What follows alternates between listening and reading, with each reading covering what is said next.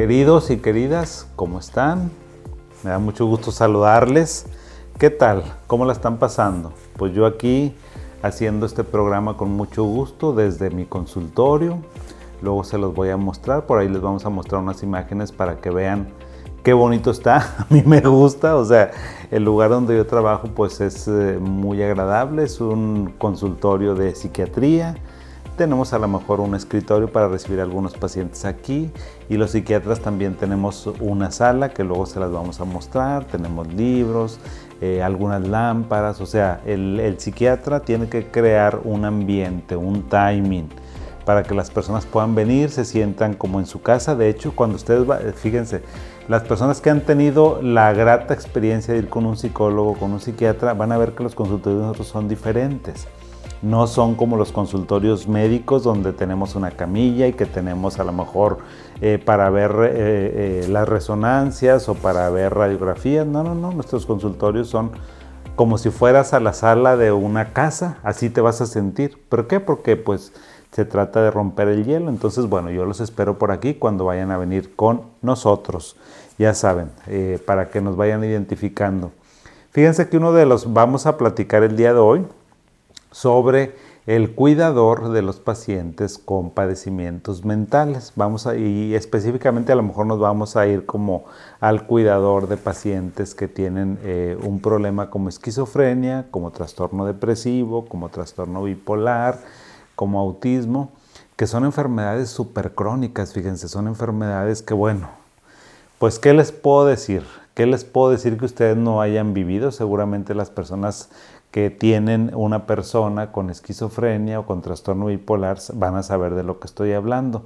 Porque, pues bueno, yo les voy a decir que casi el 90-95% de una persona que tiene esquizofrenia o que tiene trastorno bipolar, el 90% va a vivir con sus familiares todo el tiempo por la discapacidad que causa la enfermedad. Entonces, pues bueno, es toda una vida, toda una vida y eso genera muchos retos, muchos problemas, eh, muchas angustias, muchos sentimientos encontrados, frustración, ira, coraje, cansancio, eh, rogar a, a Dios o a la persona que ustedes crean o a la vida para que les pueda ayudar y que les dé fuerzas para esta situación tan difícil, porque los cuidadores, o sea, cuando yo veo a un paciente que tiene esquizofrenia, no solamente lo veo al paciente, lo veo también a la familia porque necesito identificar cómo está el cuidador. El cuidador es una persona central, es una persona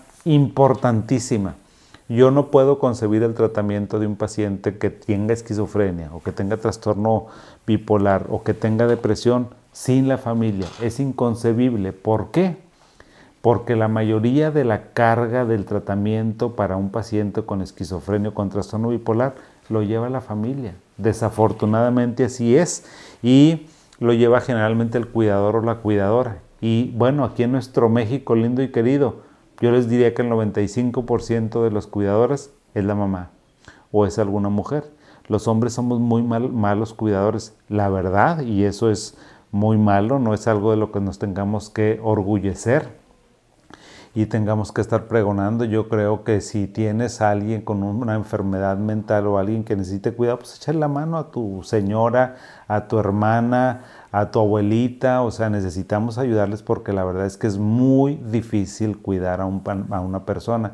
¿Y por qué es muy difícil? Porque el cuidador tiene muchísimos roles. ¿Sabes qué hace? Cuida, lo va a cuidar al paciente durante todo el día y va a vigilar que haga sus actividades diarias. Va a estar, hagan de cuenta que un paciente que tiene trastorno bipolar que tiene esquizofrenia, perdónenme la comparación, pero es como un niño, no más que pues en cuerpo de grande, ¿verdad? En cuerpo de mujer y adulta o en cuerpo de adulto. Y es muy difícil el manejo porque vamos a tener que estar, oye, lávate los dientes, métete a bañar, por favor, este, guarda tu cuarto, ¿sabes qué? Ayúdame con las actividades de aquí de la casa, eh, peínate, vamos a que te corte el pelo, porque las personas a veces la enfermedad es tan fuerte que no pueden llevar a cabo sus actividades diarias. Entonces, ese es un rol. Otro rol que tienen es eh, que tienen que supervisar las medicinas. Tómate el medicamento, que no se te pase el medicamento, andar viendo a ver cómo está la caja, si ya se les acabó, si no se les acabó, si no me están tomando de más, si no me están tomando de menos. Ese es otro rol. Otro rol que tiene los cuidadores es llevarme al paciente a la consulta. Son los que me llevan con, al hospital o que me lo llevan con el psiquiatra para que le dé su manejo. Y aparte de todo eso, tienen que conseguir dinero. Tienen que conseguir dinero para ellos, para la familia y para eh, la persona que tiene un trastorno mental serio o severo como la esquizofrenia y como el trastorno bipolar. Entonces es muy difícil. ¿Tú te imaginas, o sea, que una persona tenga que estar consiguiendo dinero para mantenerse y aparte de eso tenga que estar lidiando con la enfermedad? O sea, lo tienes que cuidar y dices, oye, ¿qué hago? O lo cuido o me voy a chambear, o la cuido o me voy a chambear. Y bueno, a veces es muy difícil tener un equilibrio y vamos a tener otro rol que tienen que tener estas personas es lidiar con la conducta agresiva, violenta que a veces se observa desafortunadamente en estos pacientes, que no son, no es todo el, todo el tiempo, o sea, es cuando están en una descompensación. Entonces, esos diferentes roles, hagan de cuenta que el cuidador es como un malabarista, pobrecitos o pobrecitos, o sea, porque la verdad es que se la pasan súper, súper mal.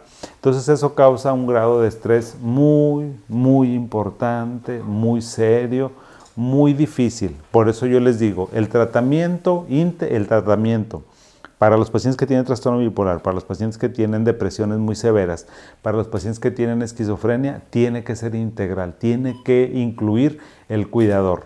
Así que, amigo, amiga que me estás escuchando, si tú tienes un hijo una hija que tiene esquizofrenia y tu doctor nunca te ve, nunca te pasa al consultorio, aguas. ¿Por qué? Porque ese no es un tratamiento integral. Nosotros tenemos que ver también al, cuidador. ¿Por qué? Porque tenemos que ver su nivel de estrés. ¿Tú te imaginas lo que es cuidar a un paciente con esquizofrenia? Yo creo que no te lo imaginas. Y las personas que lo tienen me dicen, doctor, no se lo deseo ni a mi peor enemigo porque es muy cansado, es muy difícil. Entonces, pues evidentemente que las personas van a estar estresadas y en el cuidador tenemos que identificar si no me tienen depresión o no me están con ansiedad o no me están con ataques de pánico, con negación de la enfermedad. O sea, necesitamos nosotros también identificar qué situaciones de vida está pasando el cuidador para poder tratarlo. Porque hagan de cuenta que el cuidador es el pilar del tratamiento no está el, cuidador, no está el pilar y hagan de cuenta que el paciente se me va para abajo. Entonces necesito que el pilar, que el cuidador esté perfecto, que si tiene depresión, oye, tómate este medicamento. Si está teniendo mucho estrés, pues darle esto. Oye, si estás batallando para entender la enfermedad, a ver, ven y te voy a dar una sesión, una consulta para ti. Entonces el tratamiento tiene que ser con el cuidador. Ahora, ¿Por qué tenemos que este, incluir al cuidador? Bueno, porque el cuidador pasa por diferentes etapas en la enfermedad. ¿sí? ¿Cuál es la primera etapa por la que pasa el, el cuidador? Es que tenemos que ayudarle con la aceptación de la enfermedad. Imagínate, tienes un jovencito, un niño que era bueno, que era normal, que hoy ahí, le, ahí iba en la escuela, en la primaria, en la secundaria, y luego entra a la prepa y como que sabes que algo muy raro le está pasando. Tú te imaginas, es como si cambiaran a, los hombres o a las mujeres que tienen esquizofrenia. Es muy difícil.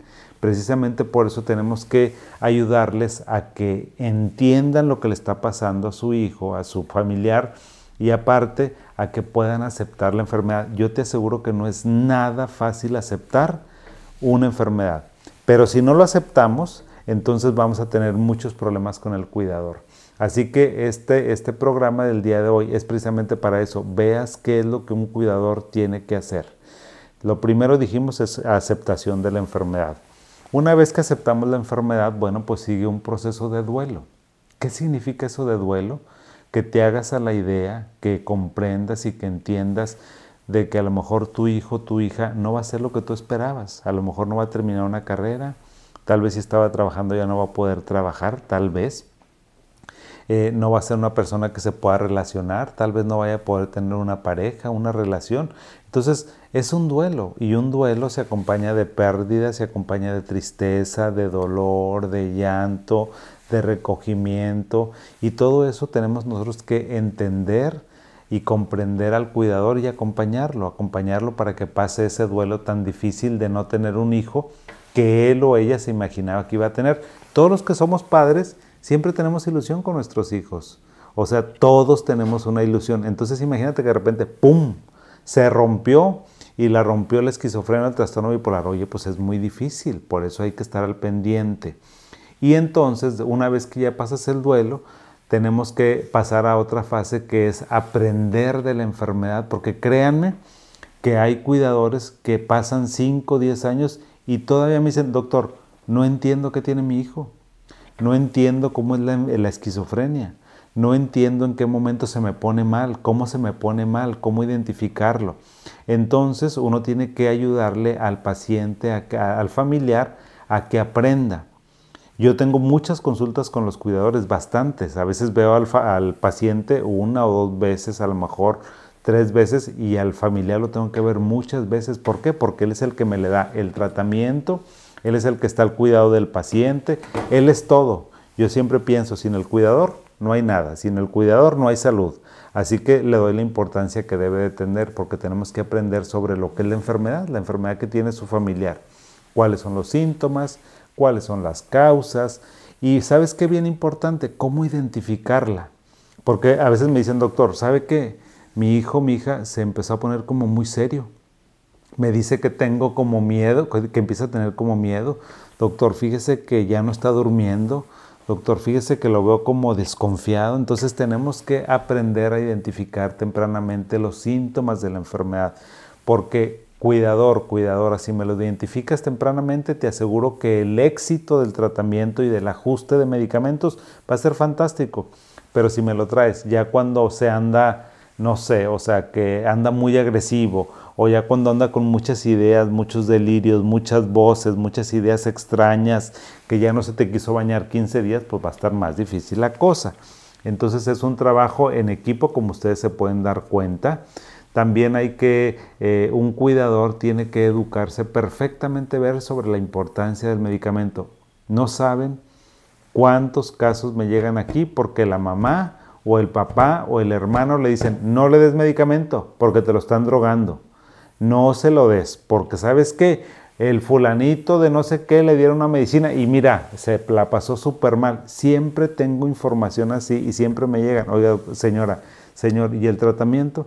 Ay, doctor, pues no, no se lo quise dar. ¿Y por qué? Porque tengo miedo, doctor. Entonces yo les tengo que educar mucho de, no le tengan miedo a los antipsicóticos, los antipsicóticos no son drogas, no van a hacer que tu hijo se haga adicto, que se haga adicta, no lo va a traer sedado completamente, no lo va a hacer con que tenga un daño permanente en su cuerpo. Muchas ocasiones no les quieren dar el medicamento por toda esta mal información, por toda esta desinformación que existe. Entonces, una de las áreas más importantes que yo me enfoco con un cuidador es a que me entienda la importancia del medicamento, cuánto tiempo se la tiene que dar, la dosis y etcétera, etcétera, etcétera.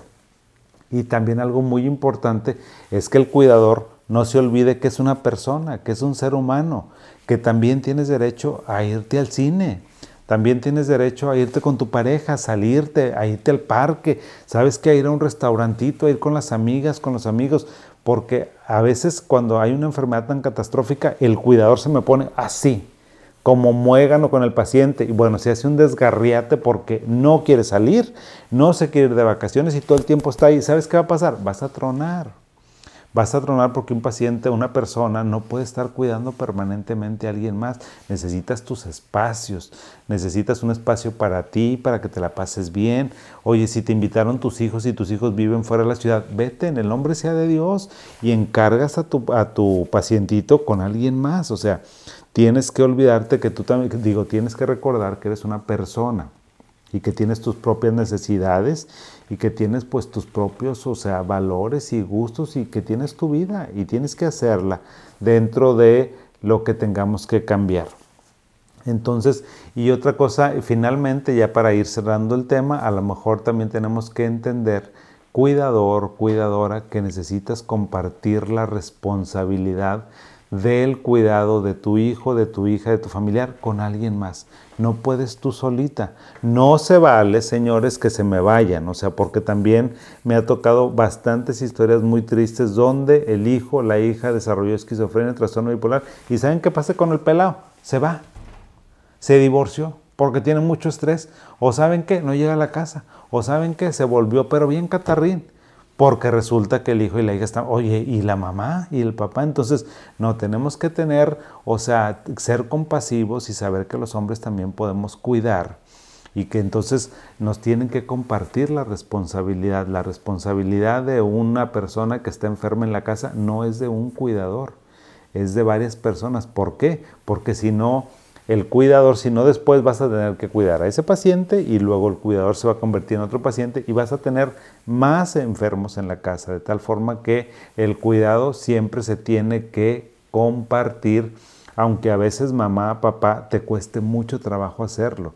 Yo sé porque tú dices, es que si me voy se pone mal, doctor, es que si me voy no se quiere tomar la medicina, doctor, es que no quiere estar con nadie más pues vaya acostumbrando y poquito a poquito, y vaya saliendo poquito tiempo, vaya saliendo una hora, dos horas, mijito, mijita, ahorita vengo, y cuando se pueda lléveselo, si no puede, pues no, ¿verdad? O sea, recuerde que usted es un ser humano. Entonces espero que esta plática sobre la sobrecarga del cuidador en los trastornos mentales crónicos, fundamentalmente en la esquizofrenia, les haya ayudado. Ya saben, cualquier duda que ustedes tengan sobre este tema u otro, por favor háganmelo saber y con todo gusto yo les contesto. Que tengan un muy buen día, me dio gusto platicar con ustedes y por favor aquí los espero en todas nuestras plataformas que van a aparecer por aquí. Ya saben, para que nos sigan, para que vean ahí todo el contenido tan interesante que tenemos. Que pasen muy bonito día, nos vemos en la siguiente. Bye.